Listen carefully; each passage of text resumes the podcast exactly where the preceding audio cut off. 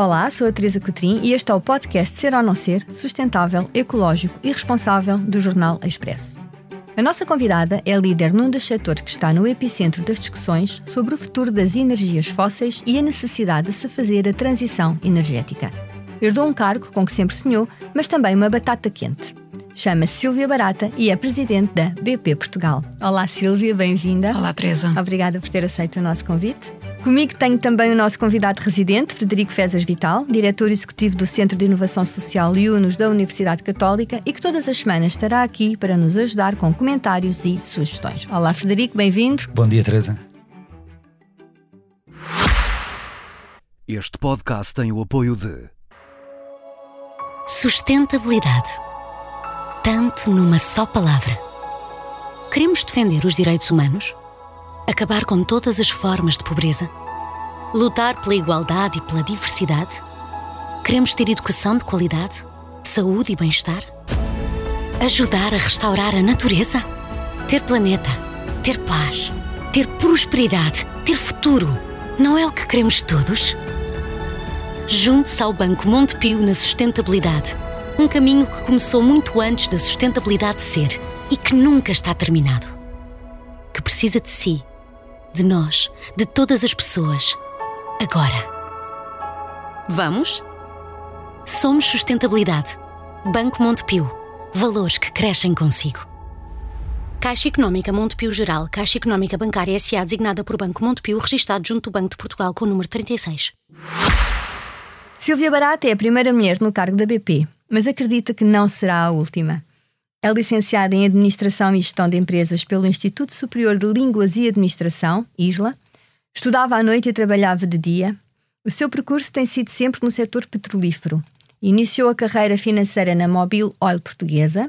Em 1996 vivenciou a fusão entre esta empresa e a BP. E em 2021 a aquisição da Castrol Portuguesa. Nas últimas duas décadas, passou por responsabilidades ibéricas e europeias na área da gestão operacional e ativos da empresa. Gosta de cinema, de ler sobre geografia, ciência e biologia, adora mercados financeiros, está sempre atento à bolsa, um bichinho passado pelo pai. Confessa que a sua grande ambição era presidir a BP portuguesa para contribuir para a transição energética. O seu esforço e a vida deram-lhe essa oportunidade. E é precisamente por aí que começamos. Sempre sonhou ser presidente da BP Portugal, mas acabou por entrar aqui num setor que está agora no epicentro uh, das, das, discussões da, das, da, transição energética. Uhum. Uh, como é que é? O que é que sente e o que é que pensa fazer diferente? Acima de tudo, é uma responsabilidade, mas também é uma excelente oportunidade, porque quando existem grandes transições ou grandes mudanças, acabamos sempre por aprender muito mais e ter uma capacidade mais interventiva naquilo que possa ser as alterações em termos de negócio, em termos de, neste caso, de energia, mas também da sociedade. E, portanto, eu gosto de tudo o que tenha a ver com intervenção direta, em que possamos fazer a diferença. Um, isso para mim é o essencial. E quando uh, assumi esta responsabilidade de presidir a, a BP Portugal, é verdade também já são muitos anos, não é? São 32 anos uh, de, de trabalho, conhecia muito bem a casa, tinha uma equipa excepcional, tenho uma equipa excepcional e, portanto, tudo se torna muito mais fácil, muito mais natural.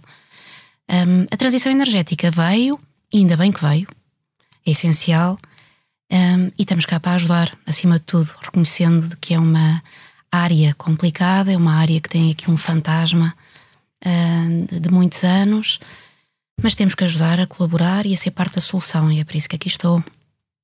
Mas, na sua opinião, pode uma empresa petrolífera, cujo negócio são os combustíveis fósseis, gerar sustentabilidade? Não só pode, como deve, certo?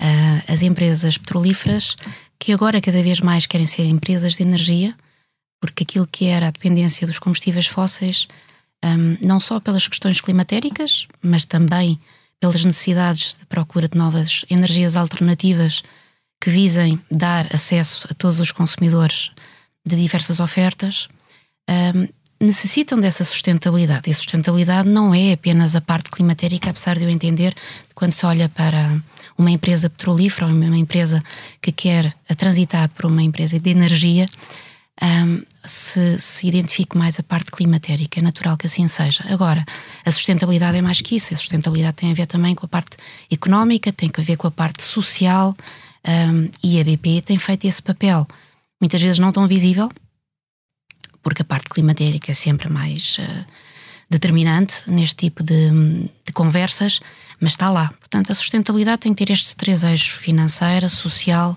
e depois a parte, evidentemente, ambiental. É, eu agora entrei de rompante. Há quem diga que eu entro assim de rompante, com uma voz mais grave. para assustar. Ah, para assustar. há, uma, há uma razão para as pessoas se centrarem mais na questão energética, não é? Sim. Ah, nós temos ouvido declarações de várias entidades responsáveis de supervisão, inclusive o secretário-geral das Nações Unidas, até um bocadinho alarmistas, não é? Com, com um tom quase dramático de alerta e apontando o dedo a muitas empresas, enfim. É, podemos questionar se isso é a maneira mais produtiva de, de abordar a questão.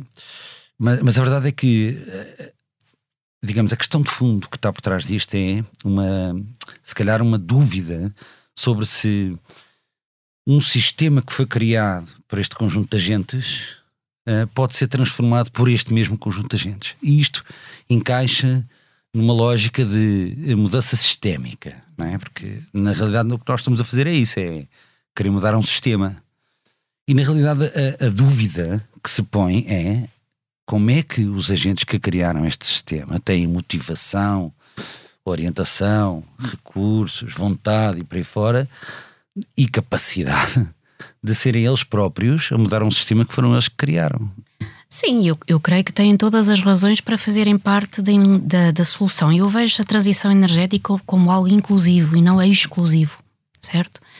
Um, e as empresas petrolíferas podem fazer parte dessa solução com o know-how que têm, o sistema energético que hoje em dia temos pode ser reaproveitado e deve ser reaproveitado por forma a garantir de que o custo da mudança seja o, o mínimo possível uh, para o consumidor, para a sociedade, porque no final de contas tudo o que se faz depois vai ter que ser de alguma maneira suportado pela sociedade. Portanto, eu não vejo, uh, e provavelmente algumas pessoas assim mais negativas creem que empresas como a, como a, a que eu represento, a BP, têm que, têm que ser excluídas de toda esta mudança, eu penso exatamente ao contrário. Tem o know-how, tem a capacidade financeira, tem uh, a vontade de, de, mudar, tem uh, parceiros que podem trabalhar uh, com estas empresas, um, tem a possibilidade de trazer à arena outras pequenas empresas que nos podem ajudar nessa mudança, seja ela mais tecnológica, seja ela mais digital. E, portanto, não vejo porque não sejamos parte da solução. Uh, vejo algo perfeitamente natural e estamos cá para fazer o nosso trabalho evidentemente, depois também para sermos chamados um, ao palco para assumir as responsabilidades que temos todos que assumir. Eu vejo a transição energética como algo que é da responsabilidade de todos e de todas as empresas, não é exclusivamente das empresas petrolíferas e aqui não estou a tentar tirar responsabilidade uh, de nada. Aquilo que eu digo é o sistema que temos hoje foi construído para podermos, podermos ter de alcançar aquilo que temos hoje também. E andar para trás é difícil, certo? Uh, todos gostamos de andar para a frente. Portanto, aqui gerar um equilíbrio que permita fazer uma transição que nos proteja mais em termos de impactos climatéricos, mas ao mesmo tempo garantir que as novas gerações, os nossos filhos, os nossos netos, mantenham um determinado uh, nível de vida, também é importante. Dar acesso a esse mesmo nível de vida a outras áreas geográficas que se calhar nós não tanto olhamos, com um olhar assim tão crítico, também é fundamental. Portanto, é um sistema complexo que vai levar o seu tempo. A transição energética não se vai fazer num segundo, vai se fazer em anos. Há uma dependência enorme dos combustíveis fósseis, mas há efetivamente a capacidade de se poder ir uh, de forma gradual mudando essa dependência para novas energias e é isso que nós estamos a fazer, conjuntamente com outras empresas.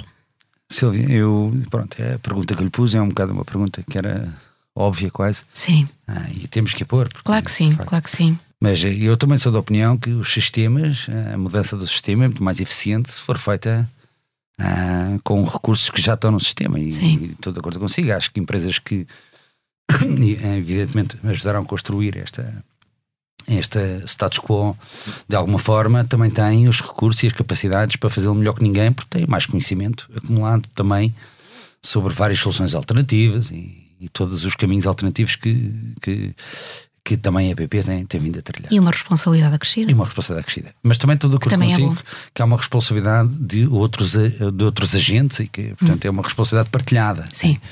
Uh, a minha pergunta é: para tudo isso, é preciso. Uh, temos uma questão que é o valor percebido, não é? Hum. Uh, e uma empresa é muito mais do que aquilo que faz, é também o valor percebido, não é? Certo. E quando estamos a falar da sustentabilidade de uma organização numa área estratégica como esta, estamos a falar daquilo que as pessoas percebem. E a questão é: uh, o que é que estão a fazer em concreto para que as pessoas percebam o vosso real compromisso? Porque certo. muitas vezes eu acho que a questão é esta: há uma decalagem, não é uma. Um, uma diferença entre aquilo que, um, ah, aquilo que vocês estão realmente a fazer e aquilo que é percebido pelas pessoas que vocês estão a fazer. Certo. Daí temas como o greenwashing. Certo. E há muita coisa que já está a ser feita há muitos anos, mas não necessariamente visível aos olhos daquilo que é o consumidor final. Até porque os biocombustíveis não entraram, por exemplo, a falar de um, de um tema, os biocombustíveis não chegaram hoje ao mercado e não vieram. BP por... começou em 2016, não Sim, foi? Sim, começámos muito cedo aqui em Portugal com a introdução do etanol, Exato. um biocombustível na gasolina 95, que permite depois a redução de emissões de dióxido de carbono. Evidentemente que aquilo que pode ser aqui questionado é o, o, o, tempo que leva a todas estas alterações. Agora, empresas como a ABP, que são empresas internacionais, depois há aqui também um decalagem entre uh, áreas geográficas, não é? Portanto, empresas internacionais têm uh, investimentos ou têm propósitos diferentes em países ou em regiões diferentes. Mas ao, indo ao concreto, Frederico, a BP está a investir muito naquilo que é um, a parte da mobilidade elétrica, portanto, carregadores elétricos na rede de postos que já têm, que têm atualmente, não só na Europa, mas falando da Europa, que estamos aqui mais perto, uh, carregadores elétricos que possibilitem a quem quer mudar para um, um, carro híbrido ou um carro 100% elétrico, poder ter acesso a plataformas e a estruturas que lhes permitem efetivamente comprar um carro, mas depois poder ter espaço e ter uma localização para, para carregar esse mesmo carro. Portanto, um investimento massivo. Em Portugal, e em Espanha um, assinámos uma joint venture com a Iberdrola, que vai nos permitir, de forma mais rápida, exatamente, e com um conhecimento partilhado entre as duas empresas, uma empresa de energia de eletricidade, com um conhecimento muito profundo na área, a BP, com uma rede de postos e um know-how em termos de ativos e de portfólio, que permita materializar mais rapidamente este hum, esta estrutura de carregadores elétricos, mas existem é aqui. É mil pontos de carregamento rápido até 2025 e 2000 isso. até 2030. Em Portugal. Em Portugal. Em Portugal. Uh, isso é massivo, estamos a falar de investimentos muito, muito um, é materiais. Quanto é que é o investimento? Estamos a falar de mais de 5 bilhões uh, de dólares em termos de estrutura da Europa. Depois há outras áreas uh, que estamos a investir, nomeadamente a bioenergia, biocombustíveis, mas isso não é de agora. Estamos a falar de hidrogênio, que vai vir mais no médio e longo prazo. Estamos a capacitar algumas refinarias na Europa, nomeadamente a refinaria de Castelhão, para podermos um, produzir hidrogênio, portanto, trabalhar na área de hidrogênio numa primeira fase para dar apoio àquilo que são as necessidades da própria refinaria. Estamos a trabalhar na área de SAF, que é o, combustível sustentável da aviação. Um, portanto, há aqui uma série de áreas que, na área de conveniência também, isto porquê? Porque acreditamos que a área de conveniência é um, uma área que nos permitirá a nós poder eh, complementar a parte da mobilidade elétrica também com um cliente que vai necessitar de um pouco mais tempo para carregar o seu carro e, portanto, vai ter necessidade de um consumo na loja que hoje eh, atualmente seria, seria menor e porque também há um padrão de consumo por parte do cliente que hum, requer isso de empresas como a nossa. Há uma série de áreas. Eh, eu creio que a parte boa e eu digo isto muitas vezes: a parte boa da, desta transição energética é possibilitar ao cliente uma escolha muito mais diversificada, um cabaz energético muito mais diversificado para o cliente e para as empresas. Algo que atualmente estava muito mais monopolizado pelos combustíveis fósseis. Agora, não, não pensemos que todas as energias, esqueci-me de falar de energia renovável, mas também a parte de eólica, os offshore wind, não pensemos que todas elas vão se materializar no mesmo momento. Não vão, não, não podem ser materializadas. Não podem porque se calhar legislação ou regulação ainda não está devidamente bem uh, clarificada e, portanto, as empresas também têm aqui algum receio, ou porque há outras energias que estão mais um, ehm, uh, eh, bem desenvolvidas tecnologicamente para poderem avançar primeiro. Portanto, vai haver aqui momentos de tempos uh, nesta transição energética naturais que vão levar o seu tempo e os combustíveis fósseis vão fazer parte dessa conversa não podem ser excluídos na sua totalidade porque existe uma dependência muito grande um, do mundo, da sociedade para, para eles. E porque existem áreas no globo que têm momentos diferentes de transição. Europa não é África, África não é Ásia, certo?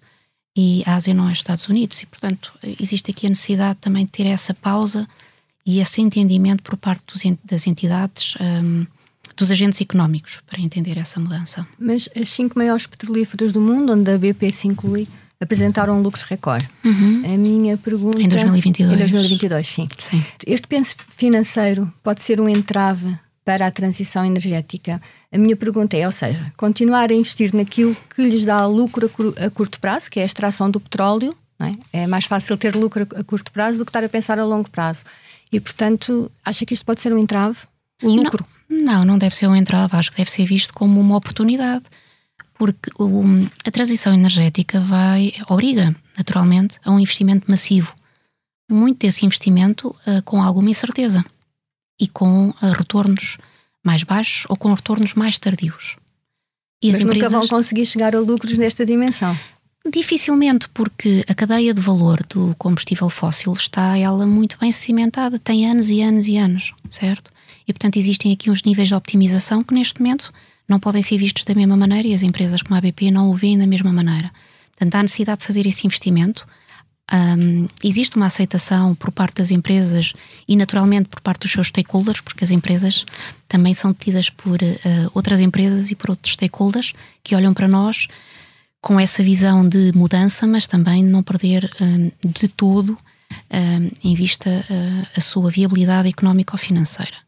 E isso é importante que se fale, que se fale de forma aberta, sem medos, porque hum, assim tem que ser.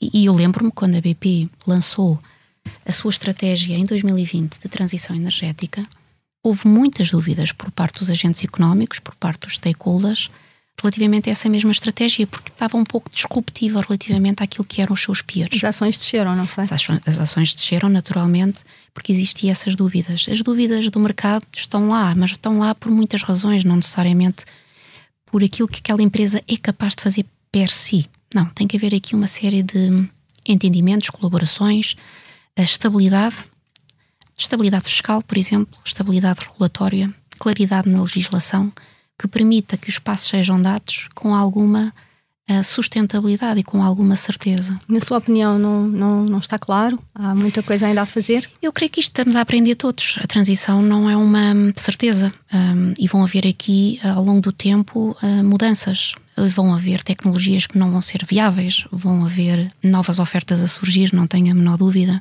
Isso faz parte da aprendizagem de uma transição desta materialidade e desta magnitude. Aliás, agora houve um pequeno recuo com a guerra na, na Ucrânia, não é? Certo, certo. E que é natural, porque quando a estratégia da BP foi lançada, foi lançada antes do Covid e foi lançada antes da guerra da Ucrânia. E, portanto, se alguma coisa nos prova estes dois eventos, estas duas, uma pandemia e um evento desta natureza em termos de guerra na Europa, é que nada é garantido e a acessibilidade de energia esse, a, a segurança dessa mesma energia tem que lá estar para que se possa fazer a transição e para que depois a sociedade acabe por não pagar de forma tão onerosa essa mesma transição. E é um equilíbrio imperfeito, atenção, é difícil de se uh, gerir todas estas dimensões, estes vectores, muitos, alguns deles até uh, que se chocam entre eles, não é?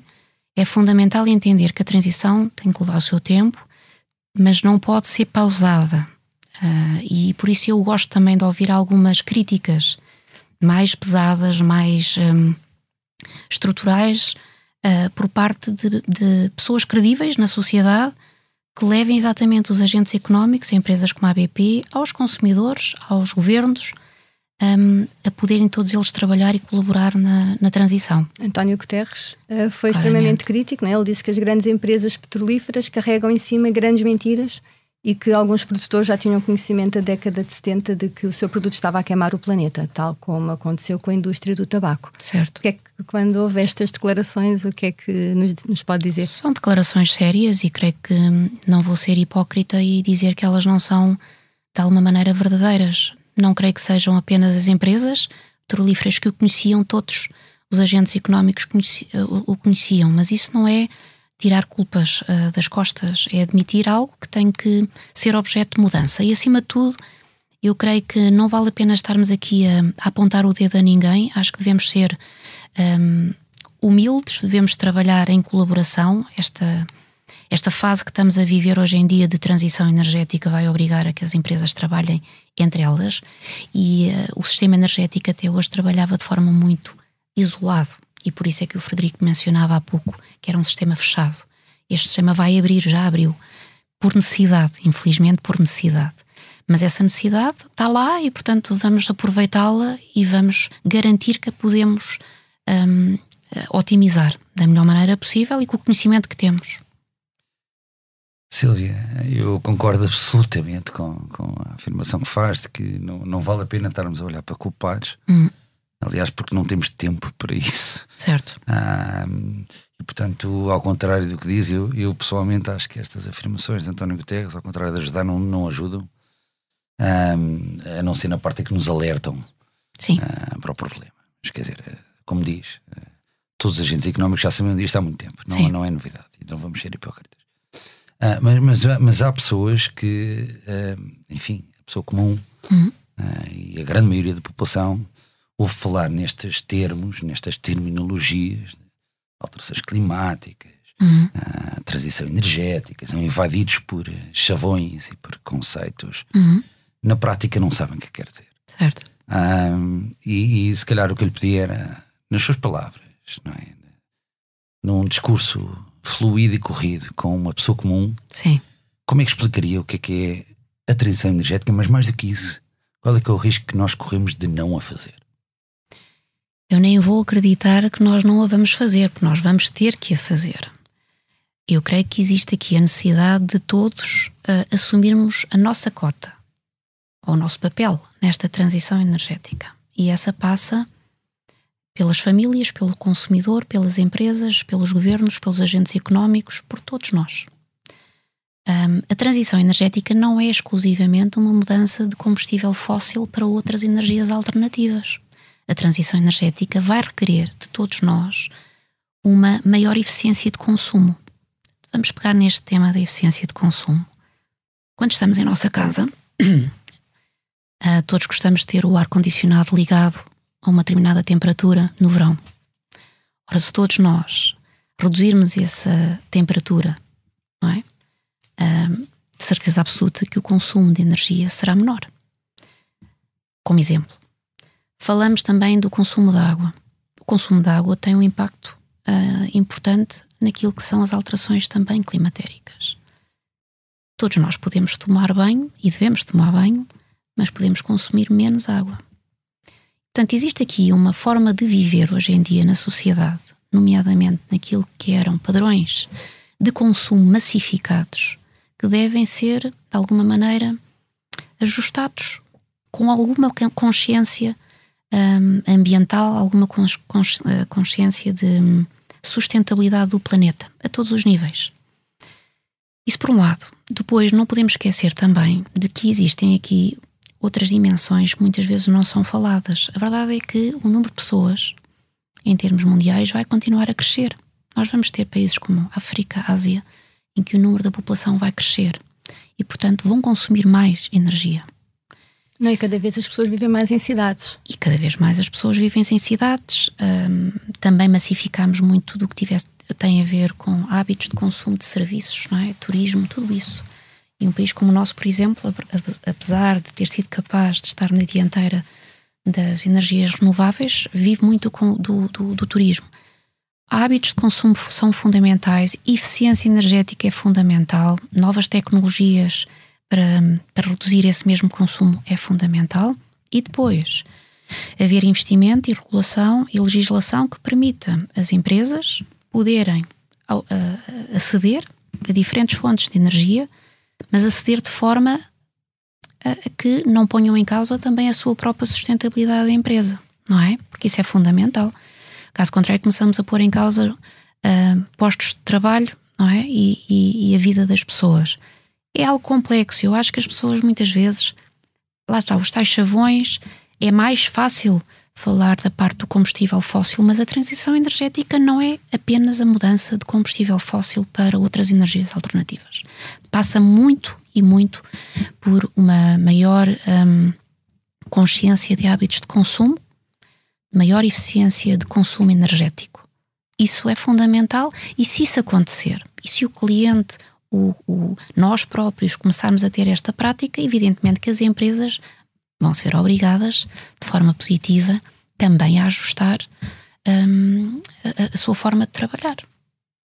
Silvia, no fundo o que está a falar é uh, da responsabilidade que uma BT, BP também tem de, de alguma forma, contribuir para a capacitação e o conhecimento da sua cadeia de valor. Sim, sem dúvida. E mencionou aqui uh, o ponto ajusante da cadeia de valor, não é? Que é o consumidor. Uh, a pergunta é: o que é que a BB está a fazer para capacitar o consumidor para esta necessidade que, como diz, é, é relevante e necessária? Em primeiro lugar, um, ser, ser consciente naquilo que faz dentro da sua própria empresa. Vou-vos dar o exemplo. Em Portugal, a BP há muito tempo que trabalha com energia verde nos postos. Evidentemente que não é algo que eu tenho que vir um, escrever para os mídia nem falar. Não, é uma consciência interna de que efetivamente consumimos bastante energia, essa energia representa uh, emissões e, como tal, devemos, pelo menos, ser capazes de procurar energia verde, tanto de fontes renováveis, para poder capacitar os postos BP uh, em Portugal. Não é só em Portugal, em toda a Europa trabalhamos com energia verde nos postos de, de propriedade BP. Outro exemplo, vamos investir em painéis solares para que esse consumo possa ser reduzido e aquilo que seja consumo extra que não é utilizado no próprio posto possa ser um, introduzido nas comunidades de energia elétrica. Isso é outro passo que estamos a dar.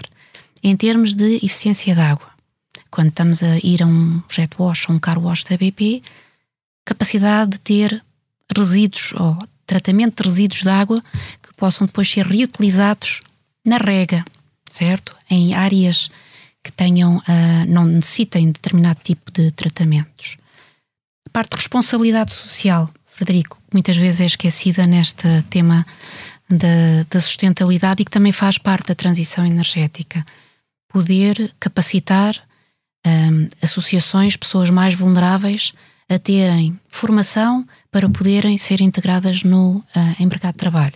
A BP há muitos anos, há mais de 10 anos, que trabalha com a CAIS, num programa Play, exatamente para poder ajudar pessoas que, por má sorte, tenham vivido, crescido em famílias uh, um pouco mais desequilibradas, porque às vezes é mesmo só uma questão de sorte, ou que tenham tido azar na vida e que os tenham levado para determinado tipo de consumo de, de bebidas alcoólicas ou de droga, e a BP aí dá formação e capacita a CAIS para poder depois integrar estas pessoas no seu mercado de trabalho para que elas possam ser úteis, possam um, formar uma família e serem integradas naquilo que é a sociedade.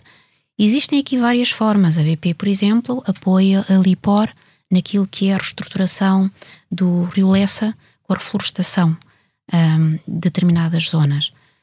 Portanto, existem aqui várias atividades do ponto de vista de responsabilidade social, do ponto de vista de responsabilidade ambiental e naquilo também possam ser parcerias com empresas uh, que, credíveis que se pautem também com estratégias de sustentabilidade e que tenham valores, códigos de conduta, de ética, que também é fundamental no meio de tudo isto, portanto, capacitar e ser um agente de mudança nessa área também é muito importante. Portanto, estas parcerias ou colaborações que temos com empresas como a Jerónimo Martins, como a EDP, como a, Brisa Via Verde, um, também são essas mensagens que gostamos de passar.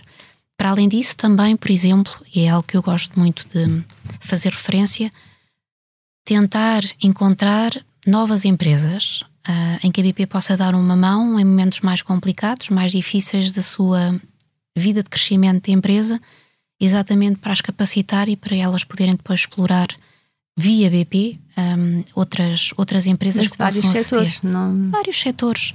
A BP tem uma área de procurement e essa área de procurement também deve ir à procura de empresas que permitam. Mas está a falar de social procurement? Social procurement também. Um, por exemplo, outra, outra área que eu acho que é muito interessante e que muitas vezes não se fala, mas na prática estamos a falar de consciência, uh, é a área da segurança. A BP tem muito orgulho em poder aceder a determinado tipo de fornecedores. Provavelmente pagamos um pouco mais esses níveis de, de fornecedores, mas garantindo que quem trabalha para a BP trabalha nas melhores condições de trabalho e em total segurança. Portanto, nem todas as empresas trabalham com a BP, mas não é por um critério de, um, de sermos melhores que os outros, não, é porque queremos que essas empresas tenham práticas de trabalho com os seus trabalhadores para não os pôr em risco em atividades que sabemos que existem riscos. Portanto, essa consciência é fundamental. Se todos fizermos este nosso papel, que não tem que ser um papel mediático, tem que ser um papel de consciência. É, é, um bocadinho como o iceberg. Está muita coisa debaixo d'água e só estamos a ver um bocadinho a ponta do iceberg. Esse é o nosso papel aqui. Voltando aqui um bocadinho atrás, quando se fala em reduzir as emissões de carbono, falamos em exa exatamente em quê, não é? Porque quando houve a, pan a, pandemia, parou e houve uma redução. Redução natural. Claro, portanto não havia nem aviões, nem barcos, não é? Certo. Portanto, e, isso é, aí é que se consegue realmente combater uh, as emissões. Uh, como é que se consegue então medir? É fazendo compensação em outras áreas do globo onde não existe tanto, tantas emissões? Como é que conseguem dar os números? Também se pode fazer e é algo complexo em termos de medição. A medição dos, de, de, de redução de, de, de, gases de efeito de estufa ou de, de dióxido de carbono, peço desculpa, tem que ser medidos naquilo que é a produção, a produção da própria empresa, o consumo da própria empresa, aquilo que possa ser o transporte que leva aquele produto a um terceiro e depois o próprio terceiro, o consumo daquele terceiro para uso próprio, não é? Portanto, há aqui o chamado M1 to Entry. Um, e a empresa tem que ter esses objetivos mensuráveis. Como é que nós medimos? O exemplo que eu estava a dar da energia verde. Nós podemos perfeitamente calcular quanto é que é o, a redução de emissões por via de consumo de energia verde. Tem, tem números para Portugal? Não tenho assim, não vou, não vou dar um número porque não, não o tenho de cabeça e acho que não o devo dizer de cor. Mas posso perfeitamente depois eh, vos dar esse, esse número. Mas o mais importante é, é possível mensurar e é possível medir. Se existem formas neste momento uh, práticas, existem modelos de, de, de medição de, de emissões, se existe uma prática direi eu, uh, sistemática nessa medição, eu diria que não existe. Essa às vezes é a dificuldade. E, e, muitas vezes não falamos do que estamos a fazer porque depois temos essa dificuldade de medir. Agora, quando falamos, por exemplo, em capacitar uma refinaria com novos sistemas tecnológicos na medição de, de gases, de emissão, uh, evidentemente que isso é fácil de medir, porque está a parte tecnológica, está lá. A parte dos painéis solares, evidentemente que as empresas já podem calcular qual é a redução de consumo energético por via de, da utilização dos painéis solares. Também é possível medir e saber se eu reduzir um grau naquilo que é a refrigeração na, na loja, não é? É possível medir. Existem aqui várias formas. Agora vocês dizem-me assim: ah, Silvia, mas quanto é que a BP conseguiu uh, reduzir de emissões é no ano BP... 2022? Pois aí é mais difícil eu não, vou dar essa resposta. É porque as emissões de, de, carbono da BP não vão diminuir como estavam planeadas, ou hum. seja, a empresa espera que as emissões de carbono de produção de petróleo e gás deixam entre 20% a 30% até 2030, certo. e não entre 25% e 40%. O que é que mudou? Não mudou, mudou. Acima de tudo, um, apareceu um Covid e apareceu uma, uma guerra da Ucrânia. Apareceu mais necessidade de consumo, houve a necessidade de ajustar um, aquilo que eram os, os sistemas de, de supply e isso, evidentemente, depois obriga as empresas a ajustarem. Pior seria, diria eu, pior seria uma BP não assumir que efetivamente essa mudança existe. Isso sim, na minha opinião, seria um, penalizador para empresas como a BP. Temos que ter a consciência de que aquilo que hoje vamos dizer, amanhã pode necessitar de ajuste sempre e quando esse ajuste, esse ajuste um, tenha um racional que se consegue explicar às pessoas uh, e aos, uh, aos interlocutores. Portanto, não há que ter medo em assumir que houve mudanças. E as mudanças algumas vezes podem ser reduzir, mas outras vezes pode ser aumentar o investimento. Por isso é que, ligando a uma das perguntas, ou um statement que foi feito no início desta conversa, de dizer que em 2002 houve, grupo, houve resultados recorde, é verdade, mas também nos capacita a nós de poder investir, não é? E esse investimento, por exemplo, em novas empresas, em startups. A PP investe em muitas empresas de startup. Para quê? Para testar tecnologias que, se calhar, eu diria 80% delas não vão ser viáveis, mas nós temos que testar. Nós temos obrigação. Tecnologias para o setor? Para o setor. nós temos obrigação de ajudar essas empresas a terem a capacidade financeira de testar. Caso contrário, o que é que estamos aqui a fazer? É? Temos que dar a todos essas oportunidades. Agora, podemos fazer com todas? Não. E em Portugal, estão a fazer? Em Portugal, eu diria que não. Uh, uh, Nós temos excelentes empresas sei, tecnológicas. Eu sei, eu sei. Mas o, a BP é um grupo grande uh, e aquilo que é, é feito tenta consolidar esse tipo de decisões mais a nível de grupo. agora, se alguém vier ter comigo Fica aqui o desafio. Certo. Se eu da BP Portugal, com uma boa proposta, sou a primeira a defender os bons interesses de Portugal, porque tenho a certeza absoluta que os portugueses dão cartas, sempre puderam, historicamente, continuarão a dar, e sei que há áreas tecnológicas onde nós podemos fazer perfeitamente a diferença.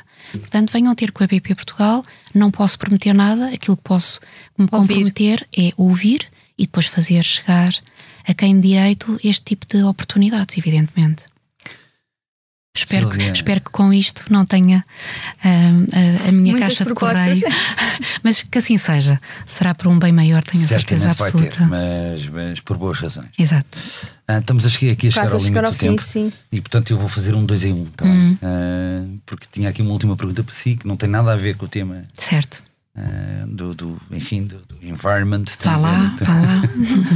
mas, mas, mas queria já que vou agarrar uma coisa que disse que é uh, o, o lucro recorde que atingiu permite hum, fazer investimento. Certo.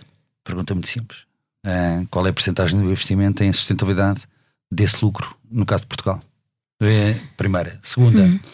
Uh, a segunda é uh, relacionada com o seu papel de protagonista enquanto diretora executiva, CEO certo. da, da BP e enquanto mulher uh, assume isso como uma responsabilidade também de ser uh, advogado, advocate, não é? Da, advocate. Uhum. Da, desta, desta necessidade de alterar os modelos de governança corporativos no que toca então vamos no que diz respeito à Sim. inclusão da mulher. Vamos a esta segunda, desculpa, e depois voltamos à, à primeira. Responsabilidade como CEO da BP e como mulher. Assumo toda a responsabilidade, tenho muito gosto em ser um agente de mudança, ser um, um, uma interveniente naquilo que possa ser passagem de mensagens, ajudar as mulheres a terem mais confiança, que muitas vezes é apenas isso, terem mais uh, confiança nelas próprias para poder um, acederem a novos lugares de responsabilidade. Empresas com a BP têm feito esse caminho. Nós na BP Portugal temos uh, eh, 51% de mulheres, 49% de homens. Na, no board da BP Portugal são três mulheres e um homem não significa que esteja bem ou mal, significa que se estiver o mérito, se a pessoa for capaz, não faz diferença ser mulher ou ser homem. Uh, acho que um, diversidade de pensamento, um, a forma como sentimos mulher e homem é diferente e, portanto, a inclusão, porque a inclusão é o que nós sentimos, diversidade é o que medimos, mas a inclusão é aquilo que nós sentimos. E quando se sente de forma diferente, somos capazes de dar a nossa opinião de forma muito mais honesta. E as empresas, pois, são capazes de também incorporar uh, diferentes tipos de informação, mensagens, opiniões e depois tomar decisões muito mais sedimentadas uh, para o negócio. Portanto, é bom para o negócio, é bom para as empresas, é bom para as pessoas e eu estarei aqui sempre para ajudar qualquer mulher, como qualquer homem, mas neste caso, sendo mulher, farei o meu papel com muito gosto uh, para que mais mulheres se possam sentir capacitadas e com confiança de assumir cargos de liderança, sem dúvida nenhuma. Relativamente ao investimento da BP Portugal, a BP, naquilo que respeita aos combustíveis fósseis em Portugal, por exemplo, a estratégia não é abrir muito mais postos de abastecimento de combustíveis. Portanto, eu diria que em Portugal vamos investir mais em energias de mobilidade elétrica, porque é esse o nosso caminho em Portugal. Evidentemente, vamos ter que manter aquilo que temos. Vamos ter que continuar a investir nos nossos ativos, vamos ter que continuar a manter os nossos ativos em condições. Mas a mobilidade elétrica, claramente, a parte dos painéis solares, claramente, vamos querer avançar na área do SAF, via refinaria de, de Castelhon. Parte de biocombustíveis, não tenho a menor dúvida que nós seremos sempre uma empresa que vai estar na dianteira desta área e aproveitar a bioenergia. Eu acho que nós temos um mercado na parte do, dos resíduos em que nós podemos efetivamente fazer parcerias com empresas que nos permitam depois um, trabalhar uh, a parte do biometano, a parte do hidrogênio, uh, utilizar biofeedstocks nas refinarias mais, uh, que a refinaria de Castão que está mais perto de nós, a parte do LNG, das frotas mais de pesados, vamos investir e vamos começar, vão começar a ver a aparecer esse tipo de investimentos por parte da BP em Portugal, em parceria. Trabalharemos sempre em Portugal no modo de parceria. Porquê? Porque é um país visto pela BP como mais pequeno, com um mercado menor, mas também, acima de tudo, porque a BP tem uh, uma, uma marca, uma credibilidade neste mercado muito forte e, portanto, permite-nos a nós aceder a parceiros de grande qualidade e, desta forma, também sermos mais rápidos, mais céleres naquilo que possa ser o, o investimento e o rollout deste tipo de ofertas. Portanto, assim, Portugal poderá ser um case study a nível de transição energética para os países lá fora? Não necessariamente, porque, por exemplo, países como a Alemanha, uma Inglaterra, o nível de investimento que a BP está a fazer nesses países é significativamente maior. Porquê? Porque são mercados de grande dimensão em que hum, existe aqui uh, um, um, perfil de consumo diferente do nosso e, portanto, naturalmente, as empresas, exatamente para poderem acelerar a transição energética, mas também indo ao encontro da tal sustentabilidade e viabilidade financeira, acabam por ter aqui estratégias de rollout um, com timings diferentes. Portanto, Portugal não está nesse primeiro patamar, mas eu costumo dizer muitas vezes que a BP em Portugal pode ser um excelente laboratório. Temos tudo. Temos as pessoas, temos o mercado, temos uma grande marca, temos uh, um consumidor que está muito atento, que é muito interessado em tudo o que vai aparecendo, é muito profissionalizado, como eu costumo dizer, e muito exigente também, e portanto somos um excelente laboratório para empresas como a ABP poderem testar novas ofertas, novas, uh, novos serviços, novas plataformas digitais. Tudo o que nós quisermos, nós aqui podemos fazer. Silvia, muito obrigada por ter Obrigada aceito eu. o nosso convite. Obrigado. Frederico, qual é o tema quente desta semana? Olha, eh, na linha da, da conversa que tivemos aqui com a Sílvia, é um bocadinho a falar eh, das alterações climáticas e da transição energética, mas numa lógica de comunicação. Uh, na realidade, e isto foi falado aqui nesta conversa também, uh, a mudança cabe às grandes organizações que têm uma enorme responsabilidade, mas também cabe a todos nós. Mas a verdade é que uh, a forma como a comunicação destes problemas é feita muitas vezes não ajuda e até é contraproducente à motivação para aquilo que é necessário fazer. Na realidade, eu acho que a comunicação, ao invés de criar medo, e, no artigo que está, enfim, em conjunto com, com esta rúbrica do podcast, né, uh, disponível para as pessoas lerem, eu falo um bocadinho sobre isso, que é a questão do medo associado às mensagens que recebemos diariamente de notícias, de entidades supervisoras, de organizações sobre o estado de situação atual. Eu, ao contrário de outras pessoas, acredito que o medo não é motivador e não, é, não ajuda a ação. E, portanto, a forma como, como são comunicadas e aquilo que recebemos de inputs, de, de, de estímulos, né, de, de, informação de várias fontes, não ajuda e, antes pelo contrário, bloqueia. Ou seja, resumindo, em vez de sermos constantemente assolados com notícias alarmistas e chamadas à ação com parangonas como, sei lá, a casa está a arder, a humanidade abriu as portas do inferno, ou estamos todos condenados, talvez nos possam explicar de forma simples qual é que é o problema, os contornos do problema e o que é que podemos fazer realmente no dia a dia para mudar a situação, porque eu acho que há uma sensação generalizada de impotência e de, de sobrecarga com tudo o que recebemos de fora. E, portanto, quem é que consegue pensar, discernir e agir quando está rodeado de medo e de pânico? Não, não, ninguém consegue fazer isso, não é? Portanto, não acredito que seja assim que se motiva, seja quem for, a fazer nada. E nem sequer a querer ouvir falar destes temas. Portanto, ainda é mais preocupante, porque as pessoas fogem de ouvir falar de sustentabilidade, fogem de ouvir falar de responsabilidade porque é tão pesada a carga e tanta impotência sentida que as pessoas preferem, obviamente, ouvir falar de desporto e, e humor e, e escárnio e, e, ouvir falar da miséria da vida dos outros, claro, porque eu, percebo. É mais fácil, é mais fácil, está à mão. Portanto, eu, eu, eu, eu, quero dar só um exemplo, ilustrar um, de forma, uh, enfim, bastante evidente como é que, uh, no que refere às alterações climáticas e transição energética, nós podemos dar um exemplo positivo, que é explicando o básico, explicando o beabá do que é que isto é.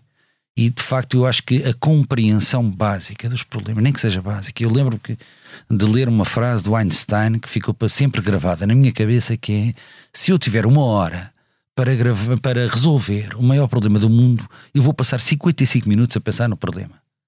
O que quer dizer que lhe restam 5 minutos para, para desenhar a solução.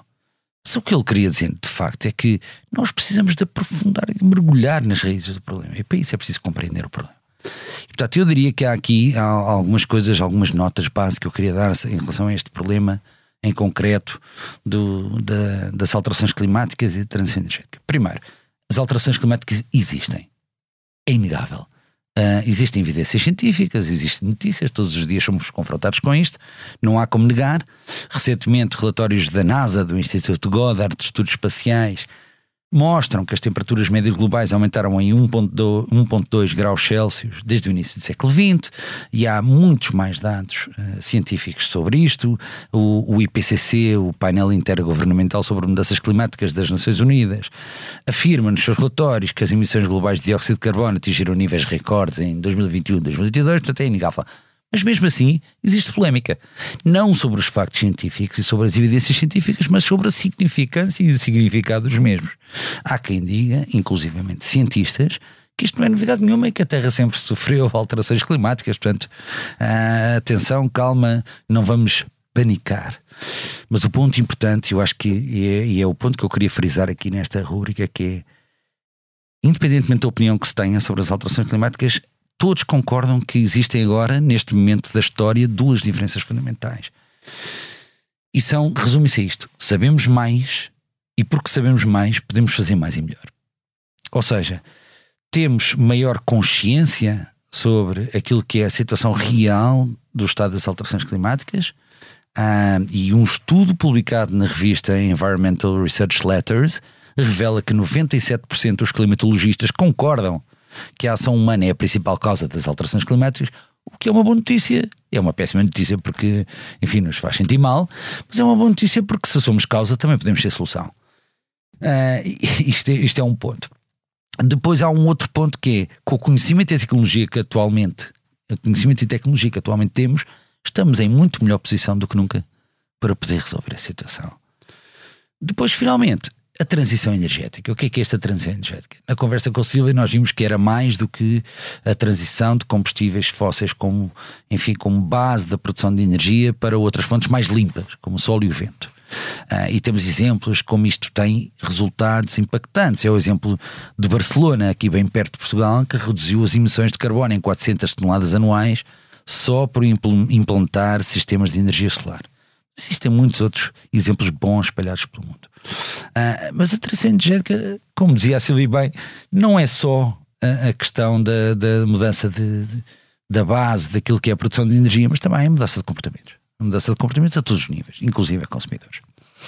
E eu, eu, só queria terminar aqui com um exemplo inspirador português, que é uma iniciativa do Pedro, do Pedro Prestrelo Pinto, que é nosso cônsul em São Francisco, e que teve aqui uma iniciativa que eu acho que é bastante inspiradora, em que usou o surf como meio para uh, fazer o, o advocate da, daquilo que é a sustentabilidade, unindo a Califórnia com Portugal, com base nas suas paixões comuns, mas também com base nas suas preocupações comuns nomeadamente a proteção da costa uh, e, e, uh, e, a produção de energia offshore uh, também na, na, nas zonas costeiras. E isto é uma maneira muito original de fazer relações internacionais, de fazer mudança sistémica em português, com uma nota portuguesa que junta as capacidades de dois países que são muito diferentes, mas que têm preocupações e paixões em comum. Eu acho que isto é um excelente exemplo de como se pode fazer mudança sistémica de uma forma inspiradora e não queria deixar de mencionar aqui uh, este exemplo e dar uma, enfim, uma salva de palmas a quem faz bem e, e a quem faz em português. Sim, tenho, tenho duas notas. A primeira é, por falar em sustentabilidade ambiental, uh, realçar que começa já no dia 29 de setembro e até o dia 1 de outubro, aquele que é provavelmente o maior evento uh, nestes temas em Portugal, que é o Green Fest, que já conta com 16 anos de existência e que vai acontecer em Braga, num cenário diferente, no Mosteiro de Tibães. Se, portanto, se são da zona, se estão de passagem ou se querem passar um fim de semana mais sustentável, vão, porque a entrada é livre e gratuita, e são palavras mágicas e o tema é importante. Uh, depois, para além disso, no dia 3 de outubro, o Center for Responsible Business and Leadership da Catholic Lisbon promove um evento uh, onde vai apresentar o relatório relativo ao segundo ano do Observatório dos ODS, uma iniciativa patrocinada pela Fundação La Caixa e que é um evento importante para quem quer perceber qual é que é o contributo real que as empresas portuguesas estão a ter uh, para cumprirem esta grande ambição de resolver os maiores problemas do mundo. Muito obrigada. Na próxima semana voltamos com um novo convidado, com mais histórias inspiradoras e a análise do Frederico Fezas Vital.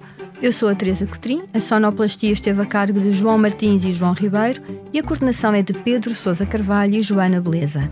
Pode ouvir-nos em qualquer plataforma de podcast e também no site do Expresso. Até lá já sabe, ser ou não ser sustentável é uma decisão sua, porque não basta parecer, é preciso ser.